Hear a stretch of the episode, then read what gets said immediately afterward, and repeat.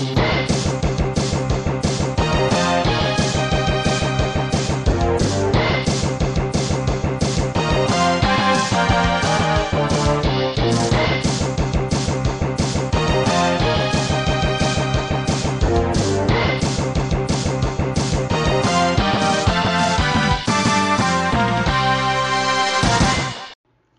amigos y bienvenidos de vuelta a otro episodio de Cinema Crack, soy Anubio Portela. Este, vamos a continuar con este, esta miniserie que tengo para ustedes de mejores directores por década. Eh, ya, ya terminamos con los 80s. Ahora continúa la década tal vez más revolucionaria podemos decir, del cine, que fueron los 70. ¿Y qué pasó en los 70? Bueno, en los 70 empezó a salir una nueva corriente de directores que este, era una generación que venía de la escuela de cine. ¿Y a qué me refiero con esto? Lo que pasa es que anteriormente no habían escuelas de cine. Y a partir de los 60, este, pues empezaron a abrir como que estas nuevas carreras. Y muchos eh, amantes de cine pues fueron a estudiar a estas carreras. Y en los 70 empezaron a deslumbrar esos jóvenes que estaban comenzando sus, sus aventuras por el cine. Porque anteriormente en el cine, este, para ser director, casi todo el mundo era a través de siendo eh, asistente de director, tenías que ir a un estudio, iba, primero eras el que iba a buscar los mandados, luego te acercabas más a los estudios, y, ah, mira cómo se hace eso, oye, tú ve a hacer esto, ve a buscar la luz, mueve los cables, todo esto. Entonces así aprendían poco a poco y ya le daban luego la oportunidad de ser directores. Entonces, ahora con esta nueva corriente, que ahora estaban estudiando, pues era como que algo un poquito más fácil para poder ser director.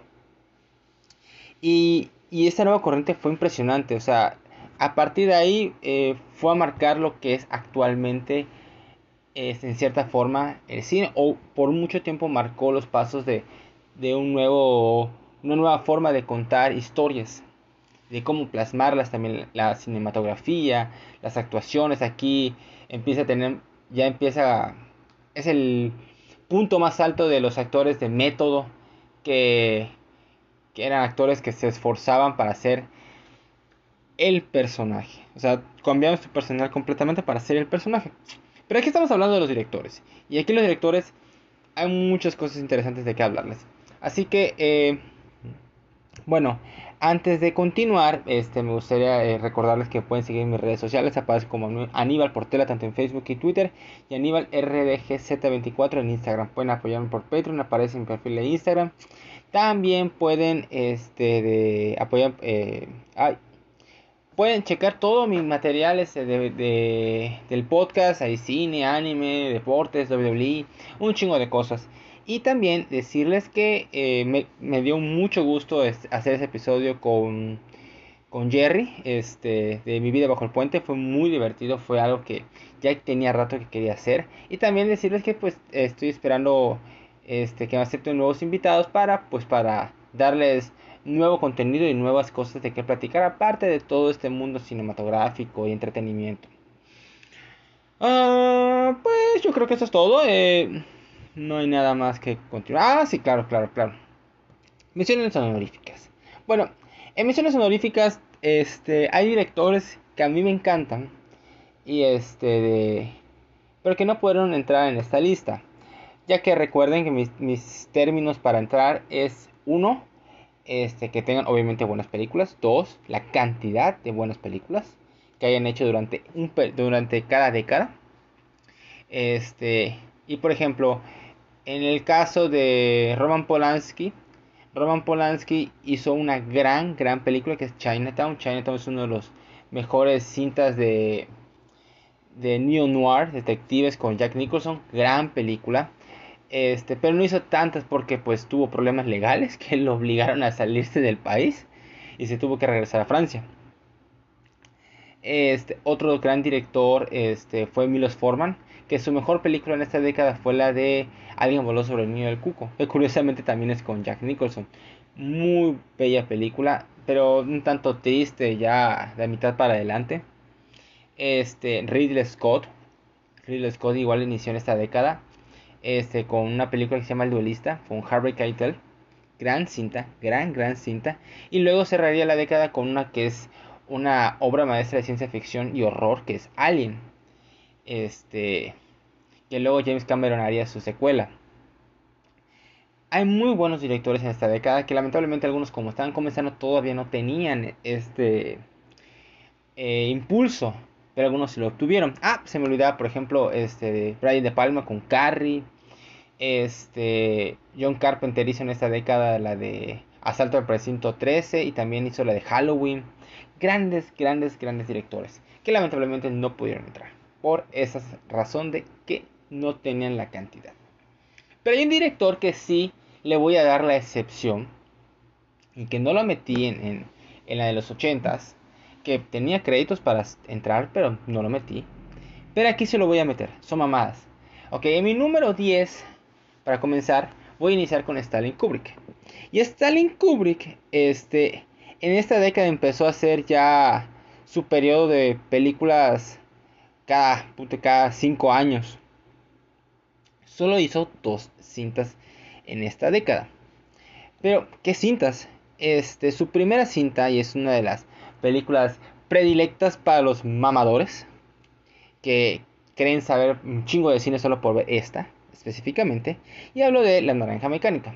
Esta película de ciencia ficción y drama psicológico turbia, cruda, fuerte, que sigue a, este grupo de, eh, de criminales juveniles, especialmente un personaje que es totalmente despreciable, es un amante de la ultraviolencia, del, del sufrimiento, del dolor, este, que propina y luego lo encierran y acepta ser conejillo de indias de una prueba este, para suprimir todas esas cosas. Y, y qué situación, ¿no?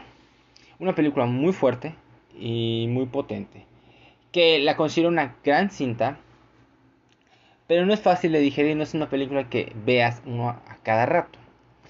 La que sigue es una película que considero una de las más bellas de todos los tiempos, o sea, visualmente hablando, y es Barry Lyndon. Y Barry Lyndon este, trata de este hombre que es, es pobre en Inglaterra, en Reino Unido, y este, de, y después de servir en el ejército en una es como una época del siglo XVIII si no me equivoco siglo XVIII XIX XVIII XVII algo así Ajá.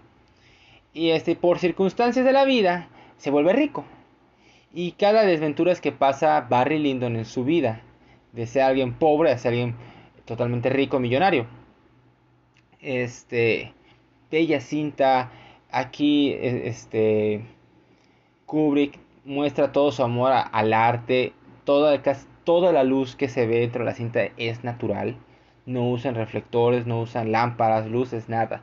Hay, hay escenas donde es totalmente oscuro y la única luz es, son de las velas. Y es muy este, bello de ver. La, las vestimentas, el vestuario, maquillaje, todo es es un conjunto perfecto de Kubrick al momento del detalle. Y es una gran cinta que todos deben ver y que casi nadie ha visto. Se la recomiendo muchísimo. Ok, ahora continuamos y vamos a mi número 9. Y en mi número 9 tengo un director que tiene una de las cintas más importantes del género horror de todos los tiempos. Hablo de William Friedkin. Y William Friedkin era un director que, era, que comenzó en los 60 siendo eh, haciendo películas de documentales, puros documentales. Y él plasmó ese estilo de manejar la cámara de documental cuando ya hizo películas este, de cine. Y inicia la década con una película que se llama The Voice in the Band, que no tuvo tanto éxito, pero le dio la credibilidad suficiente para hacer la siguiente cinta, que en la que él sería ganador de mejor director y también fue eh, ganadora la cinta a Mejor Película. Estoy hablando de Contacto en Francia con Gene Hackman y Rob Scheider. A ver, creo que sí es Rob Scheider. Roy Scheider y Fernando Reyes, el gran actor francés. Eh, trata de un. De, está inspirada en la vida real de detective Popeye, así le decían, era su apodo. Y era, una, un. Eh, policía que estaba obsesionado con este traficante de drogas francés. Y es una persecución, obsesión por tener este para capturar a este traficante que es Fernando Rey. Eh, vemos aquí a un Jim Hackman este obsesivo, violento, grosero, muy confiado de sí mismo. Este, hay una de las escenas más, una de las persecuciones más importantes de todos los tiempos, que es totalmente real. Lo que pasa que en esta persecución donde Jim Hackman agarra un coche y persigue un tren, este, William Friedkin quiso hacerlo lo más realista posible. Entonces dijo, a ver, eh, Jim, vas a agarrar un coche y vas a perseguir un tren. Ajá, ya se dice los, los seguros para que podamos usar las calles. No, vamos a hacerlo así como está. ¿Qué? Sí, así es. Puta, y, y nadie quería subirse a la cámara para grabar desde adentro del coche. Entonces Friedkin, siendo eh, un director de documentales, usa, agarra una cámara y él se pone este, junto con Jim dentro del coche. Y, y es una escena muy, muy realista, muy, muy buena y se la recomiendo muchísimo. Y luego haría la, El Exorcista, que rompió la forma de ver una película de, de terror solo fuera del género, como una película importante, como una obra de arte. Y esta película tuvo muchos este, problemas porque que la maldición del exorcista, de no deben meterse con temas de, ese tipo de cosas, fue muy importante. Fue muy dura, pero la lograron sacar y hicieron una obra maestra de horror. Y William Friedkin luego seguiría con El Mago y otra que se llamaba Prince Shop, The Prince. Este, pero sus principales cintas fueron El Exorcista y Contacto en Francia. Ok, ahora continuamos con el número 8 y el número 8 es uno que ya es un viejo conocido de, de esta serie y que comenzó, casi comenzó prácticamente en esta década. Hablo de Martin Scorsese. Scorsese es el primer, uno de los primeros que voy a mencionar estudiantes de la escuela de cine. Este, Martin Scorsese tiene una década de los 70 donde empieza a mostrar sus toques de, tanto de maniático como de genio. Su primera película en los 70 tiene una, muy pequeña, casi independiente, que se llama Botscar Berta. Esa no he tenido la oportunidad de verla. Pero la siguiente fue su primera colaboración con una de sus principales musas y es Robert De Niro en la película Mean Streets, Calles Peligrosas, y que también sería protagonizada por Howard Keitel. Esta película de unos mafiosos de poca monta que se meten en problemas y empieza a tener pleitos, eh, se meten en problemas con otro grupo mafioso, es un disputa madre. Eh, se nota lo que sería después, alrededor de la década este, de Martin Scorsese, con una visión de Nueva York muy sucia, muy cruda, muy... Eh, que no quieres vivir ahí. Y luego estaría una película llamada Alicia ya no vive aquí. Alice don't live here anymore. Que es una, cinta muy interesante en la que trabaja eh, con actores independientes, pero que logra ser un éxito de taquilla. Este obtiene la confianza, de hecho este, estas películas fueron nominadas a Mejor Actriz y Mejor Actriz de Reparto y también por Mejor Guión Original. Y eso le daría la credibilidad para hacer una de sus cintas más importantes de todos los tiempos, no solo para él, sino en la industria del cine, que es Taxi Driver. Esta segunda colaboración junto con Robert De Niro en la que De Niro interpreta a un veterano de guerra, Travis Bickle, en el que tiene problemas para dormir. Entonces obtiene un trabajo de taxista este, durante el turno nocturno y y continuamos con esto de su visión de Nueva York, la, su visión de la vida, de cómo las drogas, la prostitución, eh, la corrupción, la violencia, este, la pedofilia, un, chingo de cosas horribles, este, de cómo, que vive un taxista de, este, en, la, en turno nocturno, muy cruda, y esta es muy famosa también porque también es una de las escenas en la que participa como cameo Martin Scorsese y actúa muy bien en esa escena donde tiene una pistola y va a matar a su esposa porque la está engañando.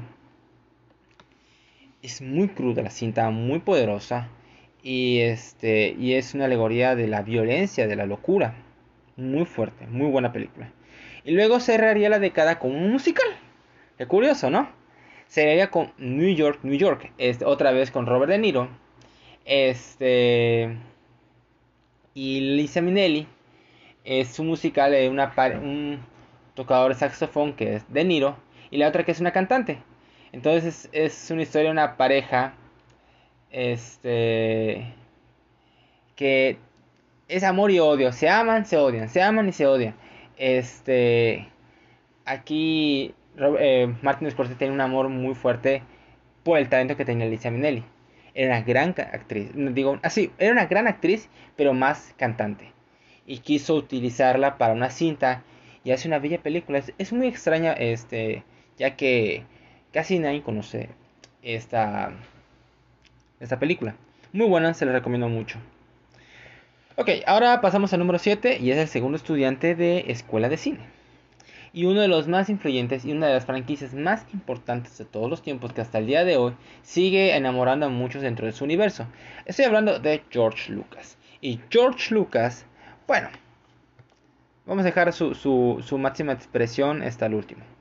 George Lucas inicia la década este, con una cinta que se llama THX 1138. Esta cinta con este, Robert Duvall es un futuro, eh, es más o menos adaptación del Gran Hermano. Y tienes aquí a un Robert Duvall y a todos los actores rapados. Y es un mundo futurístico muy limpio, ordenado y autoritario. Es una película muy rara, muy distinta.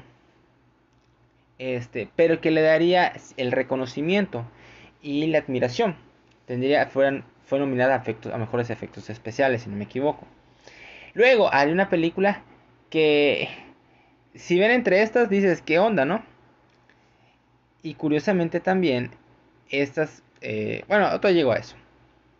Hay una que se llama American Graffiti. Y American Graffiti es una película juvenil, este, comedia y drama, con un futuro director que sería Ron Howard, sale Richard Dreyfuss, Paul Le también tendría una pequeña participación aquí este, Harrison Ford, Cindy Williams, este, eh, también sale aquí sin... No, no, ajá, esos son, esos son. Este, unos jóvenes este, en su última noche antes de irse a la universidad. Entonces quieren hacer lo más divertido y loco posible. Este, entonces salen y es una época del, de de Detroit, si no me equivoco. Con era el apogeo de Detroit. Ah, no, perdón, es en California. En la época del rock and roll todavía estaba, que es en 1962. Y fue un éxito de taquilla y de y de y de crítica. Fue nominada mejor director, mejor película, mejor guion y fue un presupuesto de menos de un millón de dólares y recaudó más de 140 millones. Y esto fue lo suficiente. Lo suficiente para darle el, visto bueno a la 20th Century Fox. Para darle la oportunidad de hacer algo que él ya tenía en mente. Y algo que él quería hacer desde hace mucho tiempo. Y era Star Wars. Esta inspiración de películas de Akira Kurosawa. Este, quiso hacer su epopeya de caballeros y fantasía en el espacio. Y tienes aquí a Mark Hamill, Harrison Ford, Carrie Fisher, Peter Cushing y la participación de un actorazo de los tiempos que era Alec Guinness. Que, que ese papel de Obi-Wan no, no iba a ser para él, creo que iba a ser, si no me equivoco, para Al Pacino. No, no, no, estoy confundido. O, Clint Eastwood. Ah, coño, no me acuerdo muy bien. El punto que Al Guinness este, solo iba a participar si le pagaban una la nota. Y sí, tuvieron que pagarle una la nota para hacerlo. Este, de, y George Lucas la escribe y la dirige. ¿Y qué se puede decir de Star Wars? Es, una de las franquicias más, más importantes de todos los tiempos. Nueve películas, series de televisión, cómics, juguetes, de todo. Personajes este, entrañables como Luke Skywalker, Darth Vader, Han Solo, Princesa Leia, R2D2, C-Tripio, eh, eh, Chewbacca, fue nominada a múltiples, múltiples premios Oscar. Este, fue un boom este de, de taquilla, más de 700 millones de dólares. Este, logró que George Lucas este, pudiera hacer su propio estudio, que era Lucasfilm. Levantó el interés de hacer películas de entretenimiento, porque la década de los 70 era mucho cine crudo, realista, fuerte, que no llegaba a muchas personas. Y esto ayudó a atraer el público joven, de los niños, de los adolescentes. Muy buena cinta. Y curiosamente, estas fueron las únicas tres películas de George Lucas en la década. No volvería a dirigir hasta hacer las precuelas del episodio 1, 2 y 3 de Star Wars. Y ya, así quedó George Lucas. Se dedicó más a escribir, a producir. Eh, fue compañero de en muchas películas junto con con Steven Spielberg, especialmente las de, de Indiana Jones. Este produjo una película para Akira Kurosawa. Eh, ayudó a producir este y ayudar para otras cintas como Laberinto, este, eh, igual eh, las series animadas de Star Wars. George Lucas hizo su otoño, su agosto con Star Wars. O sea, ya no tenía que dirigir, ya no tenía que esforzarse, tenía que ver otras cosas. Y qué bueno, me da gusto lo que no me gusta es que vendiera este Star Wars a Disney. Esa madre me encabronó. Pero pues bueno, ya ni pedo. Ok, ahora mi número 6 es, un, es también un viejo conocido de esta, de esta miniserie. Y este, estoy hablando de Steven Spielberg. Otro de los estudiantes de, de escuela de cine. Tercero de esta generación y creo que va a ser el último. Bueno, no, no, no es el último, perdón, no es el último. Y también este, inicia, pero inicia en la televisión. Y este, hacía películas para televisión. Y su primera película era la de Duelo. Esa película de Duelo, que salió estrictamente para televisión al principio, era de un señor que tenía una junta de negocios en otro lado de la ciudad y este iba por la carretera en su auto y de repente es perseguido por un camión no se le ve la cara al conductor, nada, solo es un camión todo destartalado que empieza a acosarlo, a amenazarlo y luego pues parece que quiere matarlo. Es una película de thriller eh, interesante, muy fuerte, que luego la estrenaría en el cine y daría a conocer a, a, este señor Spielberg. Luego haría una película con este Goldie Hawn que se llama este, The Sugarland Express. Está inspirada en la historia verdadera de una pareja este, que anda escapando y que luego secuestran a un policía. Es una película que puede ser molesta por ciertos momentos, pero una vez que te subes al carro quieres ver el final. O sea, si te deja amarrado al asiento para decir, quiero ver qué pasa. Y eso es algo muy bueno. Y luego él haría una cinta que creo que es tal vez su mejor película de toda su, de toda su carrera y que empezó, aquí es donde empieza el, los box office, el blockbuster. Hablo de Jaws, tiburón. ¿Por qué blockbuster? Porque habían filas de personas por querer ver la película y, y rebasaban la cuadra. Por eso era blockbuster, rompecuadras. Y este y Tiburón es una obra maestra de aventuras, de, psicológico, de terror, si pueden, si quieren decirlo. Este, Joss rompió todos los esquemas. Fue un horror hacerla. Fue muy difícil, pero Spielberg logró sacarla, rompiendo, saliéndose el presupuesto, pero lo logra. Y le da la pauta a George Lucas a hacer este, el éxito que tuvo con Star Wars. Y luego, de hecho, esta película con un presupuesto de 9 millones y recaudó 472 millones. Una locura, una maldita locura. Y luego haría una película de ciencia ficción que se llama Encuentros cercanos del tercer tipo.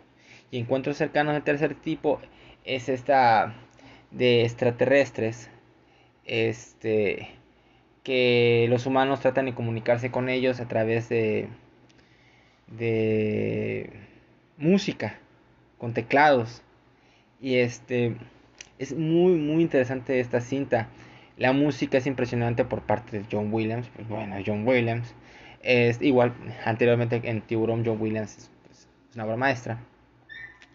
Este luego y esta película también sería escrita por él por Steven Spielberg. Aquí también sale eh, Richard Dreyfuss que se obsesiona después de una experiencia con extraterrestres. Y, y te saca de onda por momentos, no sabes qué sucede, por qué, este, por qué pasa. Y es una maravilla visual, es una maravilla audiovisual en la que Spielberg sigue experimentando en esta pequeña faceta de los 70s y luego mostraría sus talentos más adelante. Y que en la de encuentros cercanos del tercer tipo tendría también la actuación de un actor francés, que este actor también era, era más conocido por ser director. ¿Y de que estoy hablando? Estoy hablando de François Truffaut. Y François Truffaut.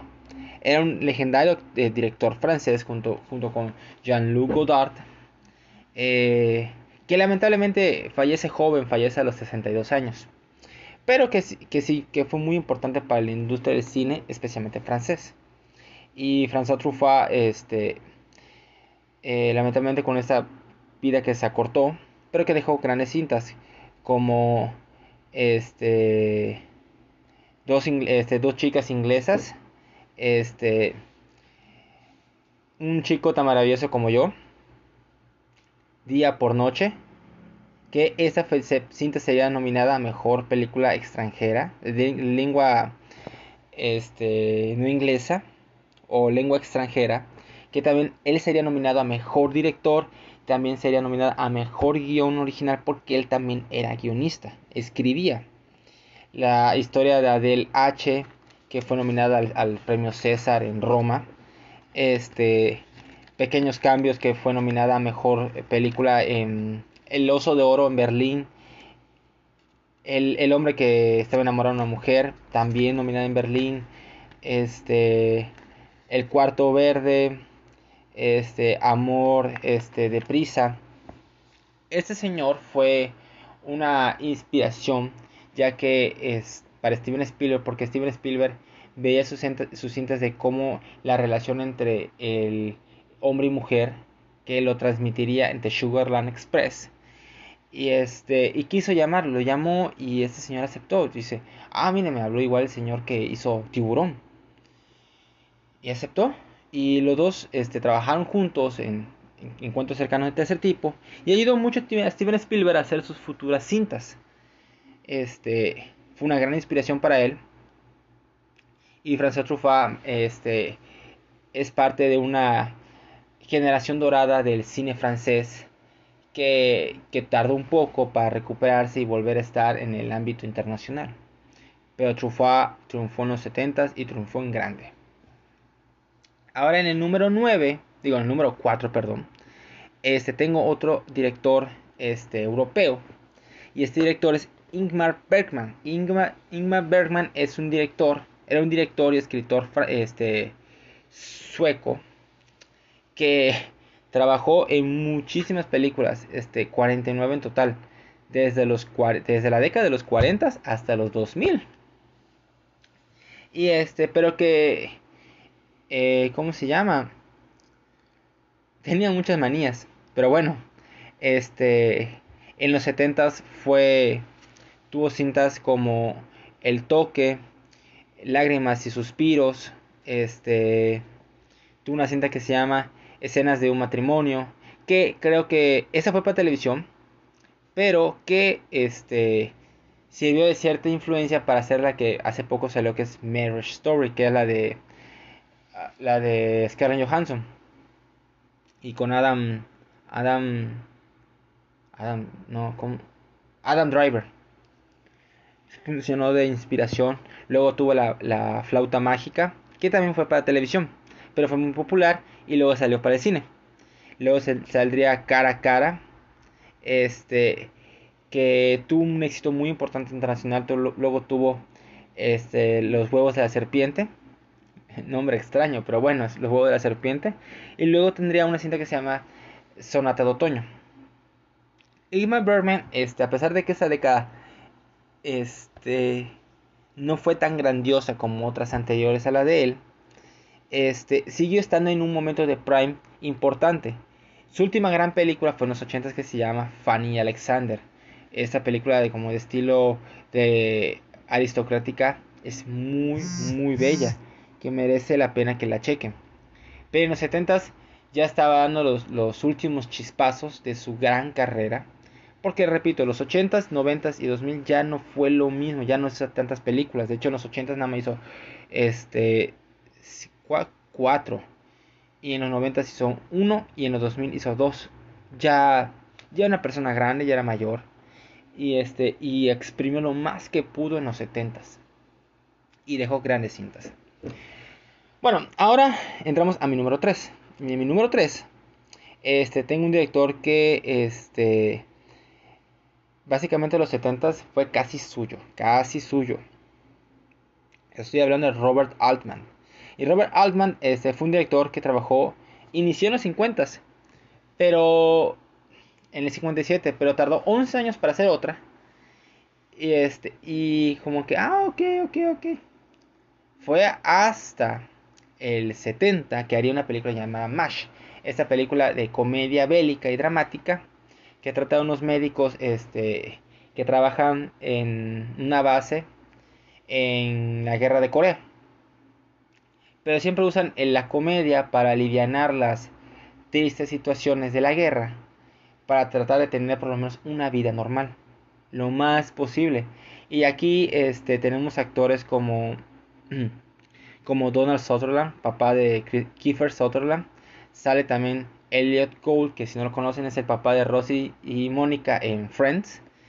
Este, y Robert Duvall en una pequeña parte muy buena película. Que cuando llegan los momentos tristes es que chale, o sea, te rompe. Pero es una bonita comedia, vale la pena que la chequen. También tiene una película de vaqueros que no es nada convencional de vaqueros, se llama eh, Mr. McCabe y Mrs. Miller.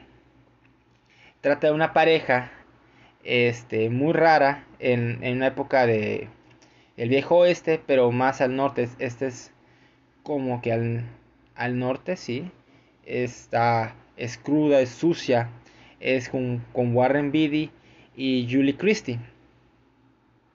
Este, es un anti-western, si quieren verlo de, otra forma.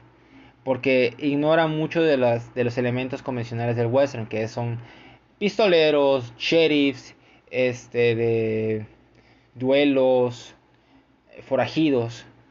Fue una película muy experimental para el momento y no sabían si iba a lograrlo, pero lo logró y salió todo muy bien. Luego se haría una, un, perdón, un, musical de un festival de música que es en Nashville, Tennessee. Y fue casi documental, pero es tan extraña que no sabes si es una cinta o es un documental del, concierto. Y es muy buena y buena película. Y tendría otras cintas como Buffalo Bill y los indios. Este, tres mujeres, una boda este, quintetos y una pareja perfecta. También ese director es famoso y ese fue en el 80. Se llama fue una adaptación de la serie animada de Popeye. La esa de Popeye en la que sale este Robin Williams y este y Shirley Duvall. Que en su momento le fue muy mal, pero que poco a poco fue aquí ya nomás este admiración de culto y tendría mejor, una mejor admiración más adelante.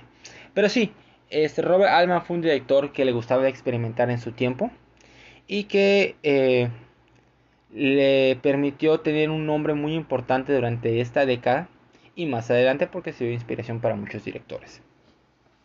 Ahora voy con mi número 2 y es un director que ese sí ya había iniciado desde hace mucho tiempo.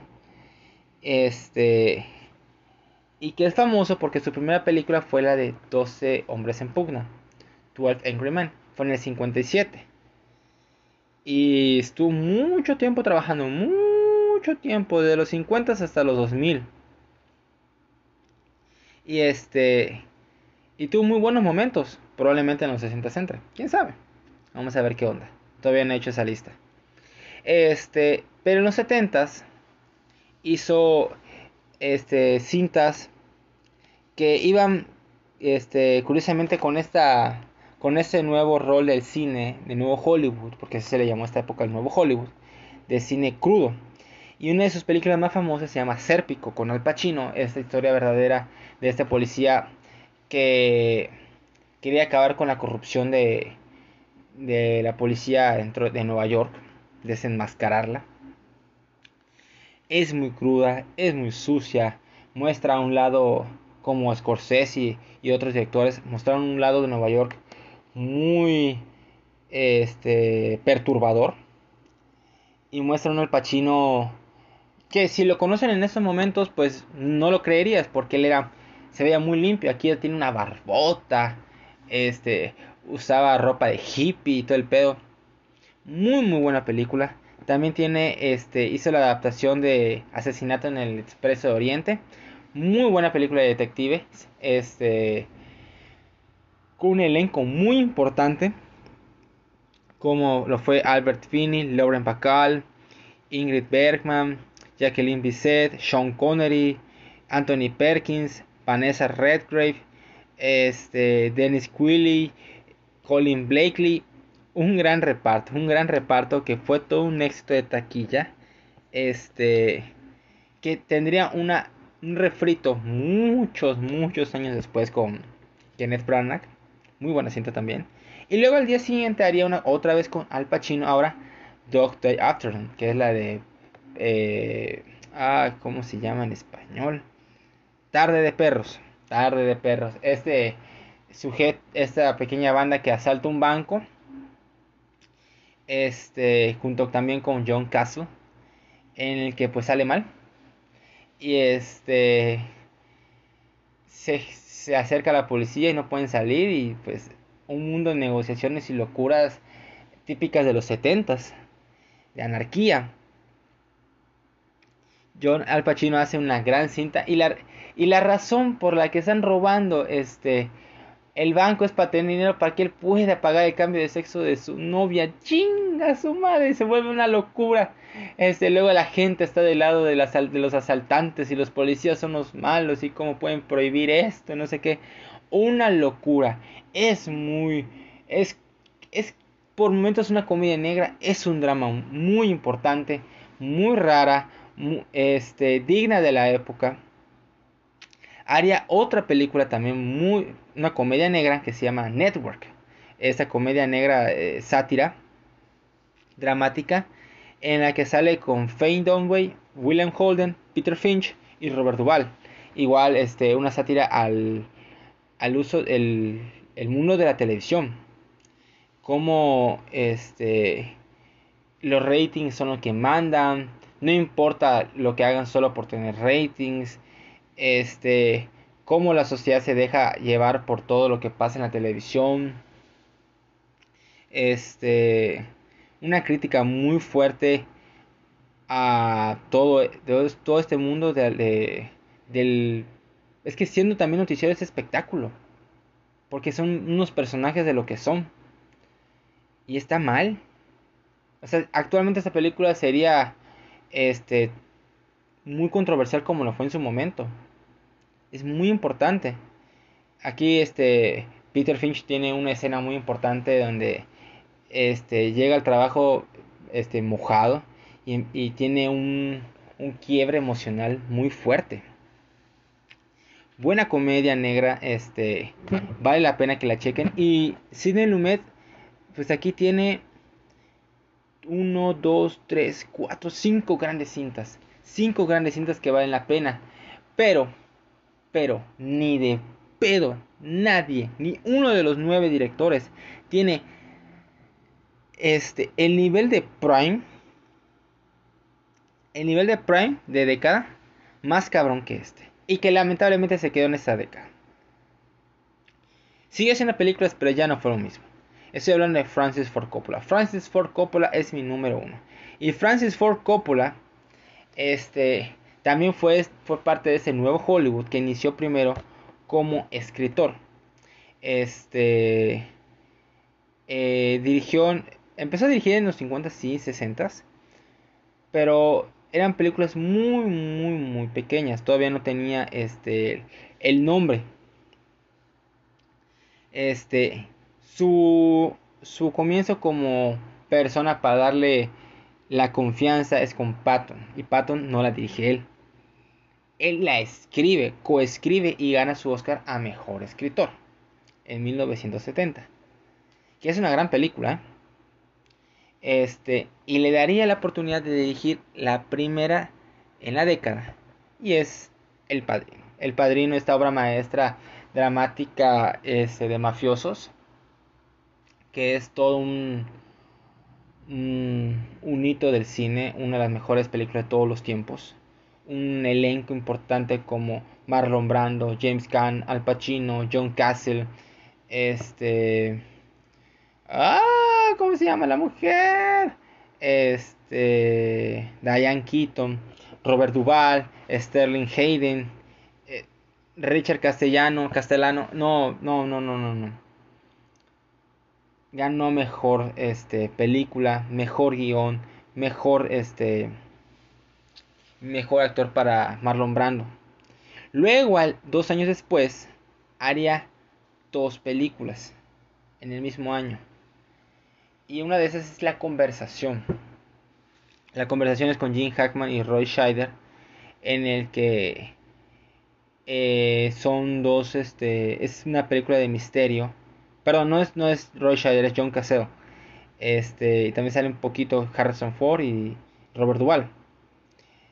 Este, trata de una persona que hace trabajos de, de audio y que empieza a enfrentar un dilema, ya que este obtiene audios de un posible asesinato, de un potencial asesinato y no sabe qué hacer.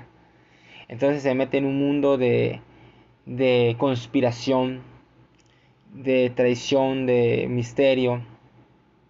Y son cosas que, que estaban en la época del, del caso Watergate, de este presidente Nixon que espiaba a los demócratas. Fue escrita, producida y dirigida por Francis Ford Coppola. Hizo tres trabajos el hijo de su puta madre. Este fue nominada también a mejor película, mejor guion y mejor sonido.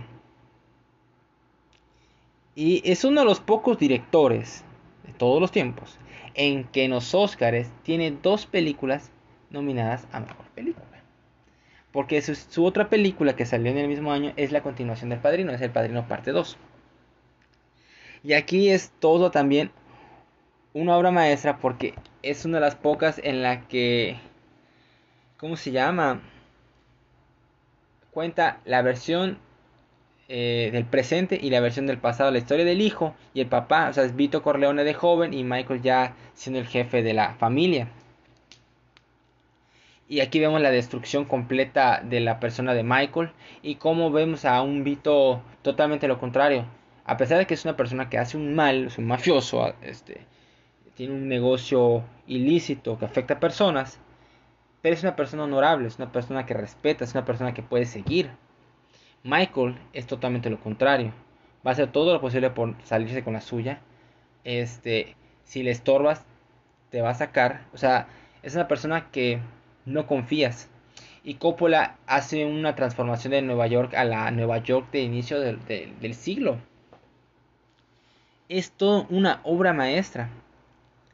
Y, es, y le costó muchísimo trabajo. Y esta este, también gana a mejor película este gana a mejor este guion adaptado este mejor actor de reparto este también había sido nominado aquí a mejor actor este de Al Pacino.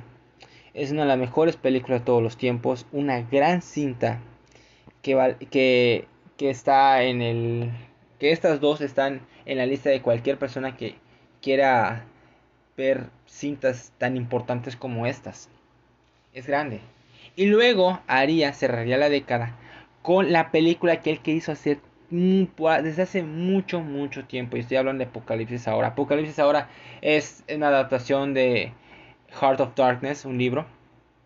ambienta lo ambienta ahora en el mundo de la guerra de Vietnam con un reparto, un elenco increíble con Robert Duvall, Marlon Brando, Martin Sheen, este, Lawrence Fishburne, Dennis Hopper, pequeñas colaboraciones de Harrison Ford.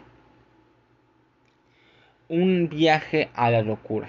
Eso, eso se podría este, eh, definir. Es un viaje a la locura. La parte más oscura y retorcida que podemos tener todos adentro. Y no le querían financiar la película. Tuvo que poner su propio dinero para hacerla. Y fue un horror. Eh, este, Martin Sheen le dio un paro cardíaco. Igual casi se muere Francis Ford Coppola. Eh, huracanes.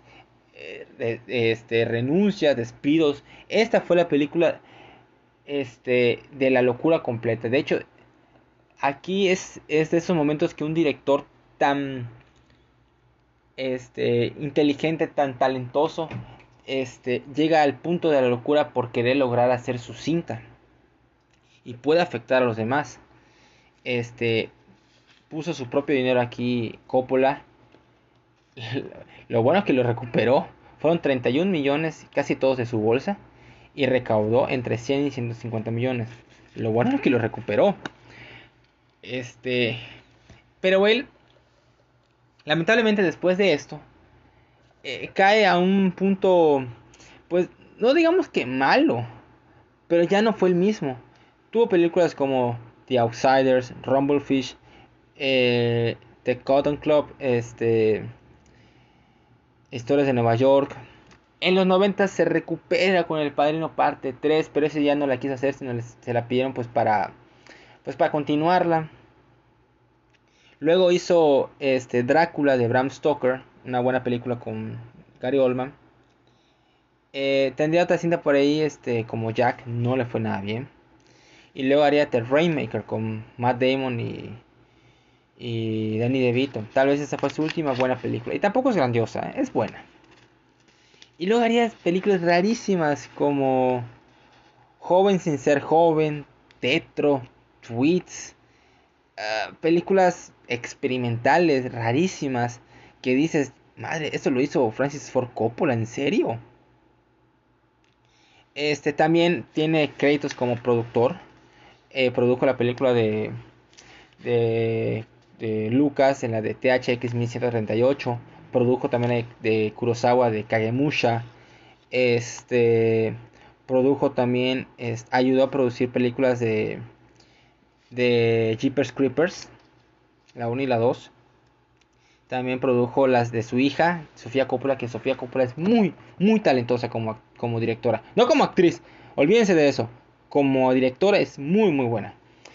Produjo las de Perdidos en Tokio, María Antonieta, este, no ha dejado de trabajar, pero su prime ya pasó. Pero fue un prime de cuatro películas que, que esas cuatro cintas fácilmente puede decir, ah, está entre las mejores películas de todos los tiempos. Cagado de risa.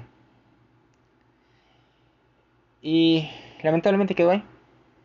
Pero es algo que no se puede negar que este es el mejor por mucho de la década de los 70. Fue un monstruo en esa década y muy pocos como él, o sea, muy pocos primes como el de él en esa década. Pero van a ver que más adelante en, en las siguientes listas de 60, 50, 40, uff, hay directores que dicen, madre, claro, si vieron sus cintas y que se las estoy recomendando que vean. Porque también esa es parte del punto de hacer este podcast, que vean otras películas aparte de las convencionales. Así que, pues bueno, este fue mi top 10 de mejores directores de los 70s. Este, ojalá les haya gustado. Díganme quién es su director preferido de los 70s. Este, ¿Están de acuerdo con mi lista? ¿No están de acuerdo? ¿Quién es su favorito? ¿Quién es su menos favorito? Déjenlo en los comentarios, compartan, denle like, este, comenten. Ayúdenme a que crezca esta comunidad. Espero tener muy pronto las semifinales de la última semifinal de del torneo de Dragon Ball. Estoy pendiente con ello, se las debo. Este, así que amigos, no nada más que decir. Les deseo lo mejor a todos ustedes y hasta la próxima. Bye bye.